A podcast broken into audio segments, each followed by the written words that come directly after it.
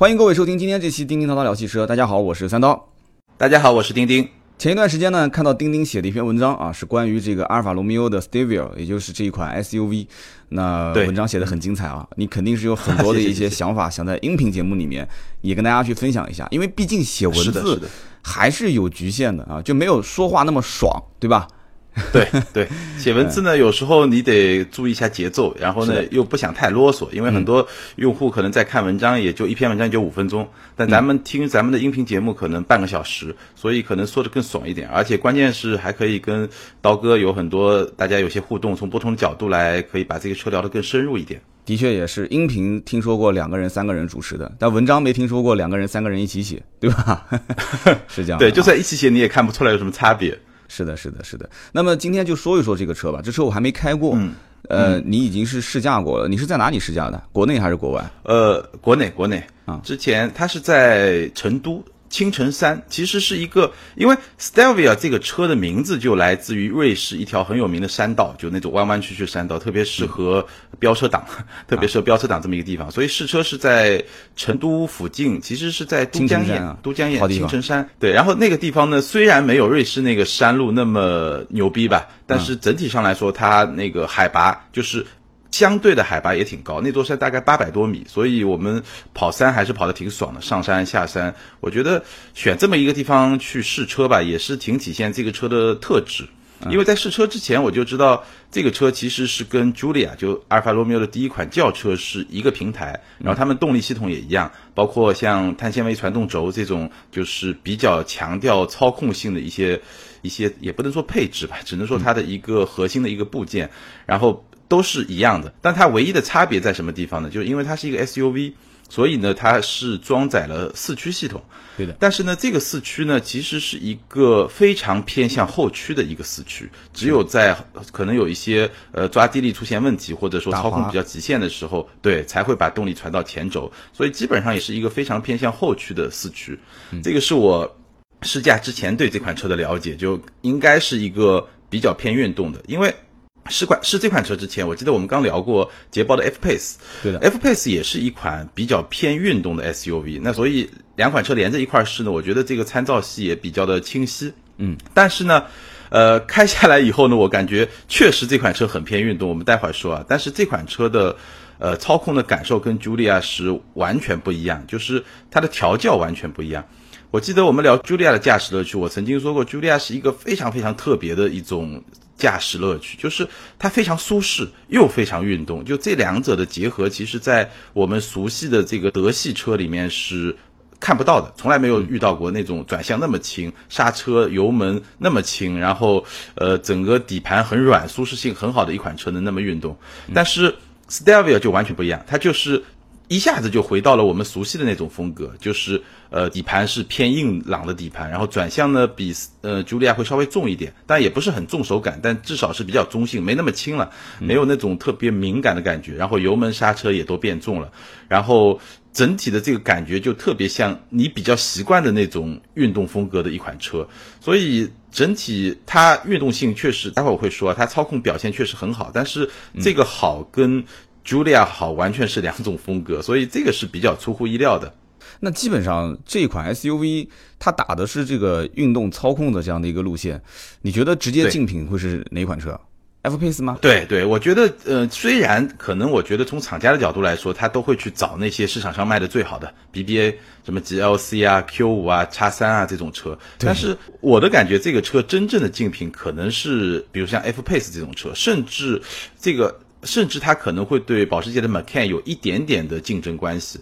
那 F Pace 跟它的竞争关系可能比较直接，因为这两个车卖点非常的一致，一个就颜值，就是卖好看嘛，是的，对吧？第二个就是卖操控，就相对来说是在同级的 SUV 里面，呃，操控最好的，不能说最好吧，就是最好的那么几款车之一。我觉得这个级别里面操控最好的可能就我提的三款车：Macan、F Pace，然后再加呃 Stelvia。然后，当然这三款车还是挺不一样的。比如说，从空间上来说，从实用性上来说，F Pace 是最好。然后呢，呃，Stelvia 和我觉得 Stelvia 的空间大小基本上是在 F Pace 和 Macan 中间，Macan 的后排可能会相对来说最拥挤。呃，然后从四驱系统来说呢，其实我觉得 F Pace 可能会稍微强一点点。当然，Macan 我已经很久没开了，我已经没有什么概念。但总的来说，我觉得这三款车就是夸张，也对，你可以这么说，但是也不能完全这么说，因为其实虽然结构比较接近，但是很多东西就是为什么？比如说我们看到像双离合这些问题，比如说为什么保时捷它就。对，从来不会出问题。就很多东西可能结构是一样的，原理也是一样的，但是它用的材料啊，它的调教啊不一样，它可能最后的结果还是挺不一样的。嗯，包括我还听一个段子，啊，我不知道我我我不知道对不对啊？这个反正大家也就随便说说。说这种速腾嘛，当年不是断轴嘛，一汽大众。但是呢，上汽大众有某款车，呃，我就不说哪款车了，它的后悬架的结构跟一汽大众的这款车是一模一样的。嗯，就是同样是不是一个独立悬架，就后面是一个一个扭力梁的悬架。嗯，但是呢，因为上汽大众他们号称啊，就是选的供应商的这个呃比较好，然后呢对整体的这个品质的把控比较高，所以那款车就一直就就完全没问题。但是呢，一汽大众可能有一批车吧，它可能是呃就速腾的某一批车就出现了点小问题，然后呢就在供应商的这个把控方面出现了点问题，所以发生了就是我们众所周知的那个断轴。门的事件，所以可能，但这个我只能说，我觉得可靠性可靠性百分之七十，但不是说百分之一百，毕竟没证据。就大家一说，就我想说明的一个问题是什么？就有时候同样的设计、同样的结构，你用到不同的材料，你对供应商的这个品质的把控不一样，可能最后的结果是不一样的。倒未必真的就是说，呃，一个平台或者一个设计、一个结构，就最后效果是一样的。是的，而且我也刚刚一直想插一句话，就是 F Pace 和 Stevia 这两个车都是打这个运动路线，还有一个特点就是他们的内饰给人感觉好像都没有什么很豪华的那种感觉，但其实是的，但其实用材用料并不差，就是它好像就是天生就不太想把内饰营造的那么有豪华感。你就比方说像马 can，马 can 其实很多人就就哪怕小，哪怕贵。但是很多人一打开车门一看，哇，你就是讲这个车是跟 Q 五一样的，我至少就看这个内饰和装潢，我很多女孩就觉得说，我宁愿花六十多万买这个车，是不是？是因为我觉得这个里面呢有一个比较尴尬的问题，因为我昨天刚好在跟一个同事聊新迈，就我有一个同事试完新迈回来在海外，然后我跟他交流，然后我们聊出了一个感觉，就是呃新迈的内饰，新迈跟 F Pace 是一个平台嘛。但新迈的内饰就是要比 F Pace 看上去好很多，那肯定啊，一下就高级了。但是呢，其实背后我觉得是有一个原因的，就比如说我们说，为什么我觉得 Macan 跟 Stelvia 也会一定程度竞争？可能很多网友要喷了，说这个保时捷跟阿尔法罗密欧根本不是一个级别的品牌，对，不是一个级别的品牌。但问题在于。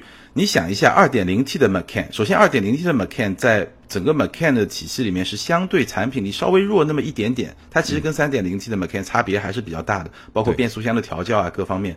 那这个不去说它，但最关键是 2.0T 的 Macan，保时捷嘛，你稍微选装一点，基本上就六十万出头了。那肯定。然后你同样的呃 F Pace 也好，这个 Stelvia 也好，在终端的售价都是四十五到五十万之间。差不多就是我说高配版本，就高动力的那个版本。那你想一想，就差小二十万，这个你考虑到这个价格的差距，你就会觉得，哎，好像他们会形成一定的竞争关系。还有一点呢，就你说的内饰，就是你内饰的好和不好，其实我觉得跟品牌竞争力有关系。保时捷我造这个车出来，我就能卖六十多万，那我多花五块五万块钱，我就可以把内饰做得非常的高级。算这笔账啊？对，这这这个真的是这样。但是你像这两个品牌，可能它的品牌溢价没有那么高，所以比如说像 Stelvio，它把很多钱花在了，比如说碳纤维传动轴，比如说铝合金的悬架，就这些跟操控直接相关的部分。那反过来说，它跟操控关系不太大的部分，比如说内饰啊这些东西，我觉得它。你你成本总要控制嘛，你你如果什么部分都做得很好，品牌又支不支撑不起那么高的一个溢价，那最后这个车就很难很难卖。这个我觉得很像是早三年自主品牌的情况，就是品牌撑不起这个价格，但是呢，你又想让做出很高级很有质感，这个就会非常难，就是一个。就是一个怪圈了，你需要很长时间去突破。当然，最近这两年自主品牌可能突破的稍微好一点。的确是这样子的。其实刚开始打市场，特别是来的比较晚，对，那么就一定要让大家知道我到底几斤几两，你得拿出点东西出来，对吧？但是，没错，嗯，你要如果说什么东西都要非常好，就远远甩对手几条街，这个年代基本上已经很难实现了。其实我要讲的观点是。呃，现在最关键的是怎么对于阿尔法罗密欧这个品牌去定位？就换句话讲，就是说它这个定位到底是豪华品牌当中的凯迪拉克、雷克萨斯、呃捷豹，甚至林肯，在这个阵阵阵营里面，还是说它能再往上走一步，就再往前去靠近于 BBA？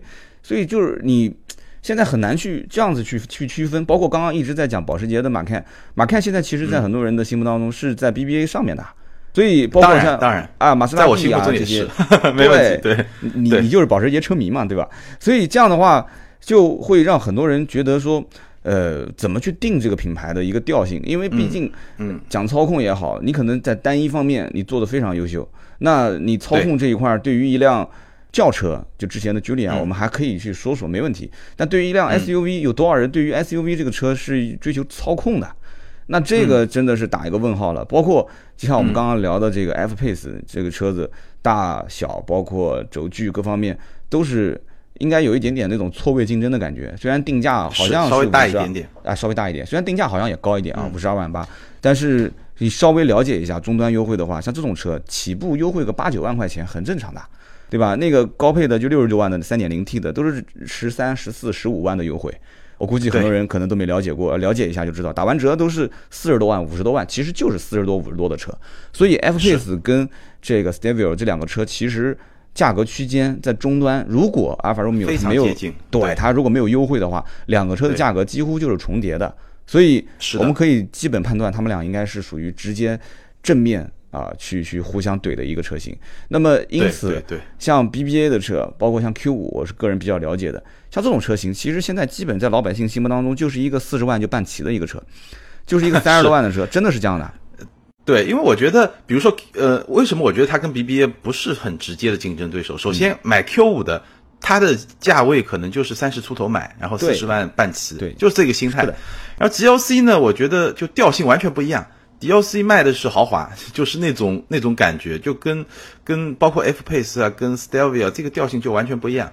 然后 X 三呢，相对有点边缘化，当然这个边缘是相对 BBA 的边缘，不是相对于这个 F Pace 和 Stelvio 的边缘。就它毕竟首先是一个进口车，然后呢，呃，奔驰、奥迪都国产了，性价比会更高，所以，呃，叉三的性价比在现在这个阶段真的去考虑这款车的人其实不多，但叉三马上换代了，那个可能会更值得期待一点。对，而且买叉三的人基本上和看中这个 Stevia 的，我觉得真的完全不是同一类人。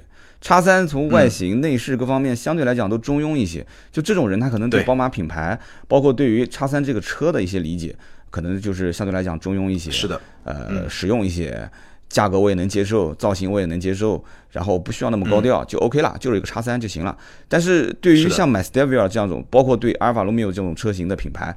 特别是那个牌照框又斜着挂的这种，他就要的是这种腔调。那这样一类人群，我觉得跟叉三的人群还真的不太相似，但是价格其实也基本重叠。因为叉三现在基本五十万多，呃，五十多万的车都是在四十一到四十九，基本上在这个区间。对，所以如果 s t e v i o 它不优惠的话，现在是四十一万八、四十四万八、四十七万八嘛，两个价位也是重叠的。所以就如果说是一个。预算在裸车，就是裸车预算在四十到五十之间，那基本上叉三跟它的价格区间是。重叠在一起的，但人群我觉得真的也不是也是不一样的。其实我觉得 Stelvia 的人群还是会更加个性化，就是看上这款车的人有几种。首先呢，就是呃特别喜欢这个车的颜值，对吧？第二种呢，就觉得我就是要跟别人不一样，我就是不想买一个满大街都跑的 BBA，对吧？第三个呢，可能有那么一部分人就是对这个品牌，就我刚才说的那两种人，其实对品牌的认知没有那么强。第三呢，还有一种人可能真的就对这个品牌，呃。也不能说忠粉吧，就是很早就知道这个品牌，然后就认知这个品牌，然后对品牌的历史啊文化，因为这个品牌虽然进中国呃时间非常短，但是其实它的历史渊源还是很长的。这个积淀就对这些东西有特别的了解。然后呢，还有一部分呢，我就说很小的一部分，可能他想要一辆 SUV，但又觉得平时又喜欢自己开开车，就是有那么一那个对驾驶有那么一点需求的人，还有一些人是这样的，就是我感觉身边有些人就是家里人对车有一堆要求，就我要 SUV，我要干嘛干嘛干嘛，然后他自己对车呢有另外一种要求，所以呢他就会在就想要在这两种之间就是找一个平衡嘛。那这种也有，反正因为我最近好像从大概半个月吧，最近半个月上海马路上的 Julia 突然之间就。多了起来，多大概称不上，但至少就看得到了。再早个两个月，其实不太看得到。最近这一个月呢，我连连着看到好多辆，然后我发现其实女车主的比例还挺高的，就是对，基本上我看到的几辆车里面，当然量样本比较少，不是这个不是统计学上不具有说服力啊。但至少我看到那几辆车里面，基本上有一半，可能还多一点，都是女性车主。就你会感觉上还是很多人会冲着这个车。就他对这个车的需求，我们可以去理解一下，可能是那种需求会更多一点。对，其实现在的整个的品牌都在越做越年轻化，而且越来越个性化。很多的就是我们所理解的满大街都在跑的这种呃街车品牌，就是销量多、畅销的品种多的这些品牌，其实有的时候是一种好事，但也有的时候是一种负担，因为老百姓都认为你最好不要变，你永远都是这样子的是最好的。你就是我心目中的那种畅销车的样子。那么他自己因为这个品牌本身卖的也好，然后呢车型做的也很畅销，所以他也不太敢去变，因为他也把不准老百姓到底是什么样的一种口味。你现在说换，就是你不变吧，又有人家又说是审美疲劳。你像那个本田雅阁是最典型的，马上十代雅阁要上。上了以后就变得跟那个思域很像。现在老雅阁那个造型基本上这么多年一直没怎么变。那么很多人讲，哎呀，我现在肯定不考虑什么雅阁、凯美瑞这些车。我举个例子啊，就是这最典型的审美疲劳。那么我相信以后像模块化以后，很多像大众系列的车，再过个两三年，那它也会遇到同样的困扰，就是成本是降了，但是你几乎出新车跟不出新车没什么区别，就无非就是把灯换一换，内饰什么都差不多。但是这个。阿尔法罗密欧其实来了以后，它的这个设计其实，在圈内啊，就整个汽车圈，其实阿尔法罗密欧的这个设计是见长的，就是它是有很有特色的、很有个性的一款车。但关键问题是，就这个个性，在现在这个年代，你刚开始打市场的时候，起初很多人会很惊艳，说哇，说这个牌照框还是斜着挂的，哇，这车。长得怎么这么有点像表情包是吧？那个前脸，然后整个的 外外形设计各方面，就大家会觉得说很惊艳。但是刚开始愿不愿意付钱？我觉得有一部分的人，就是哪一部分呢？特别是我觉得像定价在四十多万这种，就 Stevia 就这种车型，可能有一部分人觉得说我先尝鲜，就我不管这车优不优惠，反正我就是这一个区域，可能我是上海的前十个车主，啊，我是南京的第一、第二任车主。对吧？就是第一个买的，第二个买的，那 OK，我要的就是这个腔调。我曾经以前我在讲捷豹的时候，我就说，我问那个捷豹的销售员，我说你们家这个当时是 XE 上市嘛？我说你们家这个 XE 的车主大多是什么样一个类型的人？就是就他们买这个车前期没有优惠，他知道后面有优惠，他为什么还会去买？而且 2.0T 买的多还是 3.0T 买的多？他跟我讲三点零 T 卖的多。完了之后呢，他说这一部分人一般对于价格优不优惠啊，买完之后从来不会关心的。就等到真的路上开始有人开这个车的时候，开始比较多的时候，他就卖了。你能理解吗？就你你可能理解？对，可能很多人会这个就是，对，我觉得这个就是呃个性化品牌进来的第一波红利。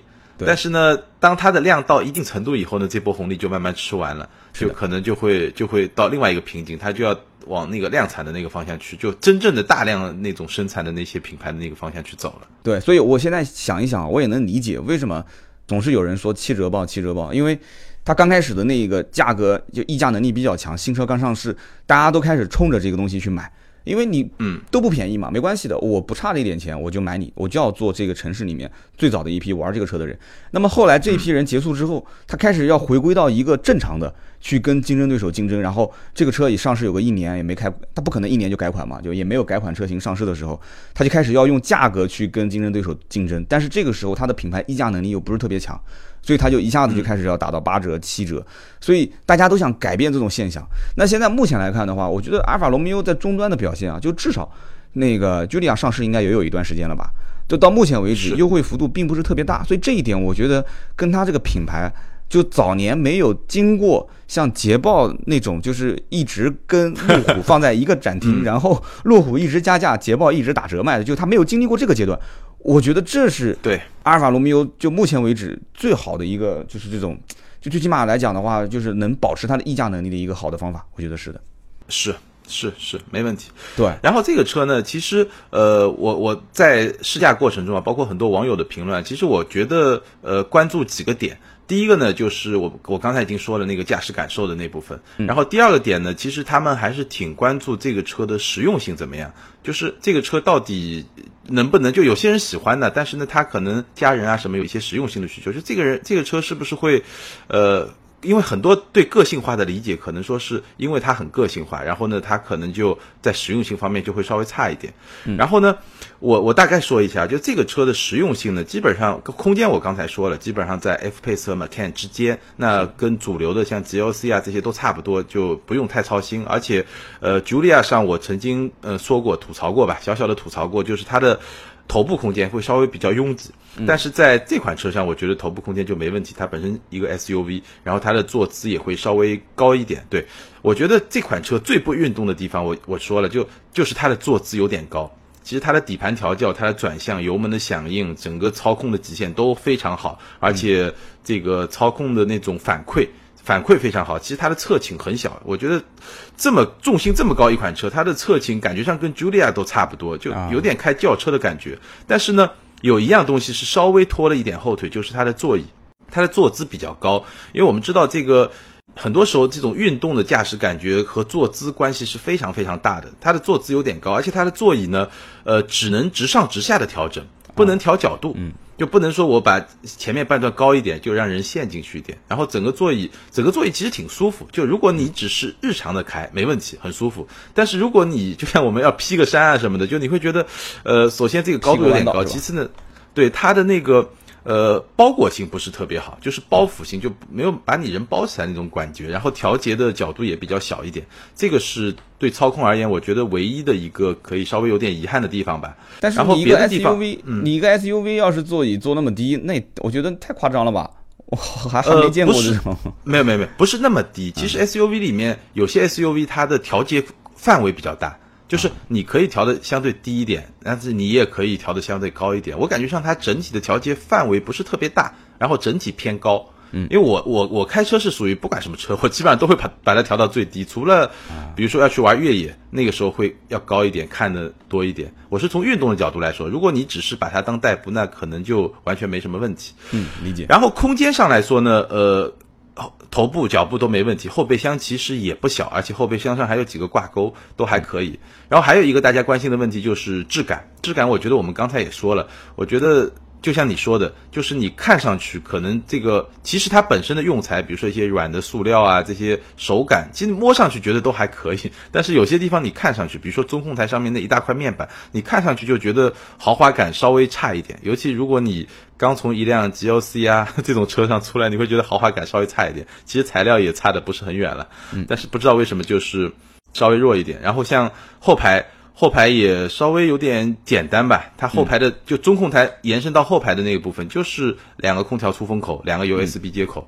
你你我回头去看了一下，我呃早一个月试 F Pace 时候拍的照片，那个可丰富了，各种娱乐系统调节这种都有。它这个就会稍微简单一点。所以总的来说啊，我觉得呃从产品的层面啊，我觉得这款车就是优点非常明显，就是操控。对，然后呢，实用性包括全路况能力，因为我们也做了一些简单的越野的那种体验，完全都没问题。然后相对稍微弱一点的，就是可能就是你一开始说的，就质感会稍微弱一点。然后还有一些细节，比如说像座椅啊这些地方，稍微有那么一点，就呃，你可以挑得出来一些毛病的地方。对，其实整体来讲的话，呃 s t e v i o 的定价还是不算是特别高，因为它起步入门的价格是四十一点八。四十一点八，现在如果终端加上一些优惠的话，因为 Julia 其实终端已经有优惠了，而且有些地方就是全国各地差价还是蛮大的，所以大家要买的话，最好是如果可以的话，跨城市多问几家。啊，有的能优惠个一万，有的甚至平价，但有的地方已经能优惠两万多、三万了。那么这个对 Stevia 的这个车，因为刚上，所以大家基本都是平价卖。但是我相信将来终端只要稍微有一些优惠，大家可以想一想啊，四十一点八万，稍微有一点点优惠，我也不说多吧，就正常给个两三万块钱的优惠，这车就已经可以进到三十八九，对吧？是三十八九，其实现在在整个的豪华品牌 SUV 里面，就这个大小的车并不多。并不多。我能想到的其实就是像 Q 三啊，像 Q 五这种，我能想到就是像 Q 五这种车型。那如果拿这个一个进口的，它毕竟是进口的，对，豪华的 SUV，而且特点又很明显。所以有的时候，你当去选一款车的时候，你只要哎，你一看到这个车子，你觉得你跟他看对眼了，很多一些客户其实基本就不会怎么太犹豫了，就无非就是可能你对于某些点。因为我也看了一下这个车的相关配置，比较遗憾的有一点是什么呢？就是哪怕是高配，它的一些主动安全配备相对是有一些欠缺的。因为现在大家都知道很多东西，像车道偏离啊、主动刹车这些，就是该有的顶配应该都有。对，他就不卖这个，他觉得他就不卖这个，他是卖老司机的，他就他就他觉得你是 玩操控的，你什么都会，对吧？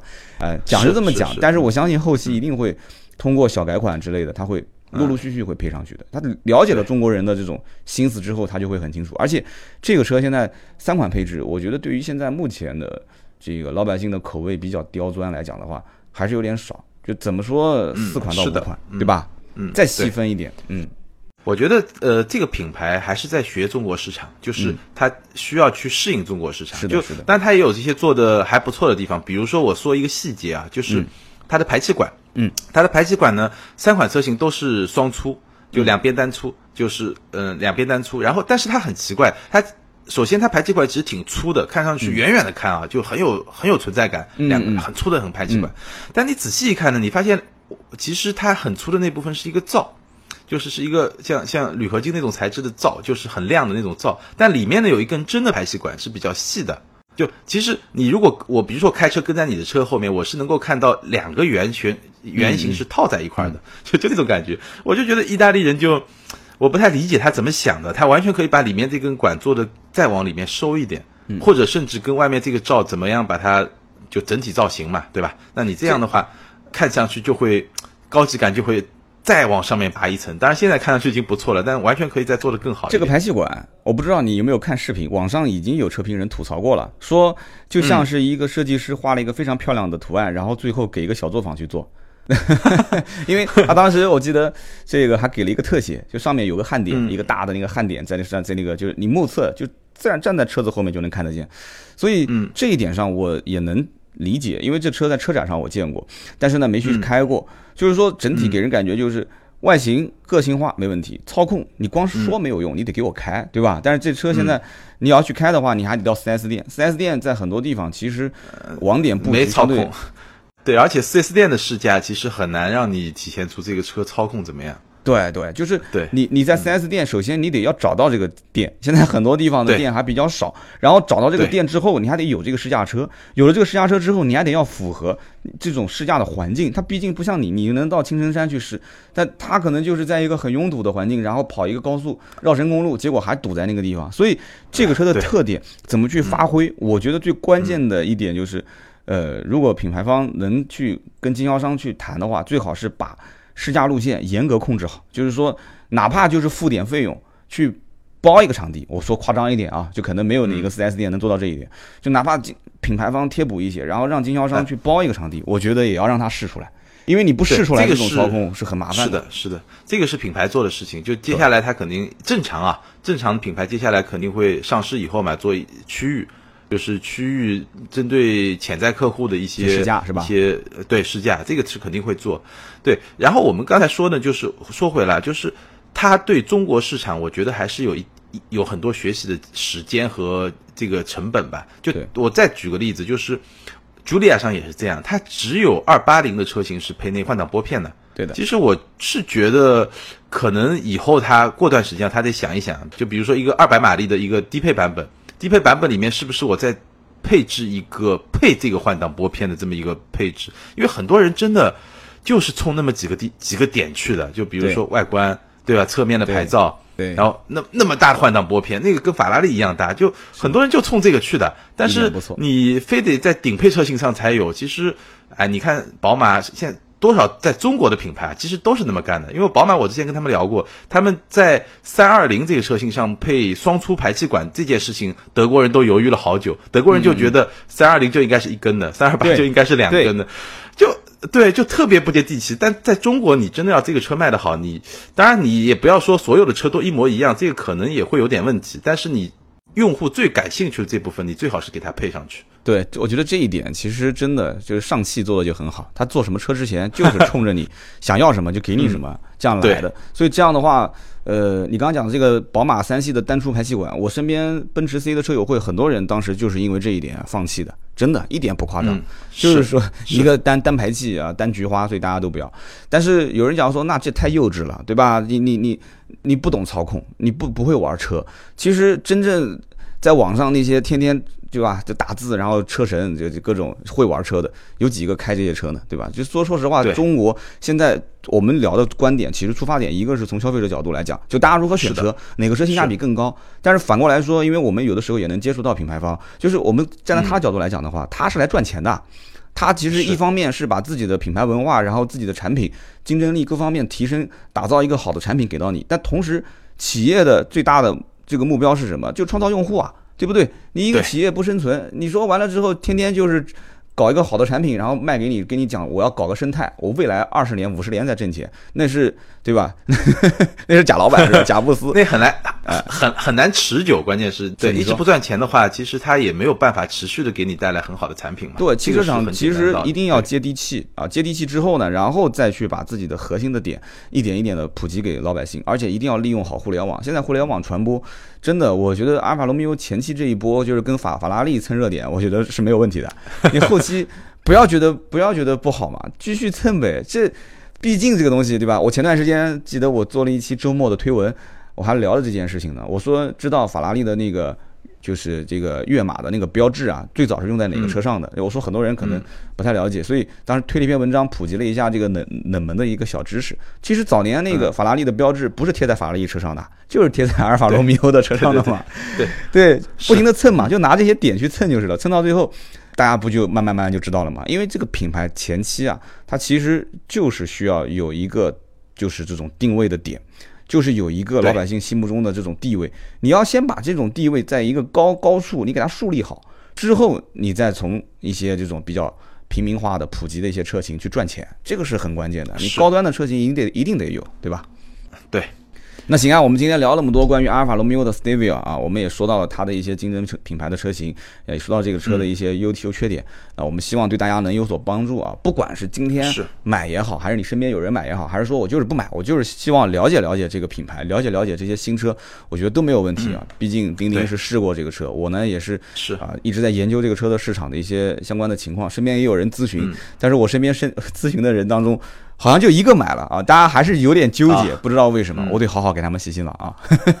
那么好，今天这期节目呢就到这里。如果想要联系我们的话，钉钉的微博是艾特名车志钉钉，我的微博是百车全说三刀。今天这期节目呢就到这里，我们下期接着聊，拜拜，拜拜。